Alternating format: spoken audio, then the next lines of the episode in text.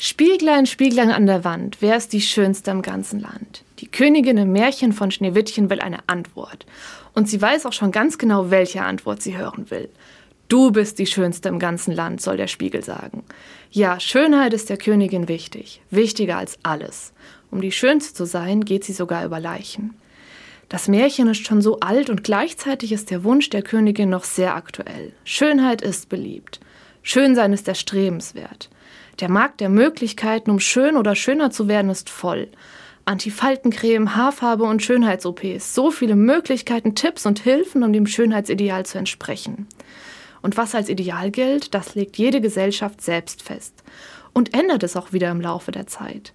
Wer schön sein will, muss also wandelbar sein, muss am Ball bleiben und sich anpassen. Sonst könnte es passieren, dass er oder sie plötzlich gar nicht mehr als schön gilt. Das stelle ich mir sehr anstrengend vor. Mein Blick auf das Thema Schönheit hat sich vor einiger Zeit verändert. Ich habe einen Zeichenkurs besucht und Porträts gezeichnet. Die Kursleiterin hat uns die Grundlagen erklärt und dann sollten wir uns selbst Motive aussuchen und diese zeichnen. Das heißt, wir sollten uns Bilder von Menschen suchen, die wir zeichnen. Meine Zeichnung sollte schön werden. Deshalb habe ich nach einem Bild von einem schönen Menschen gesucht.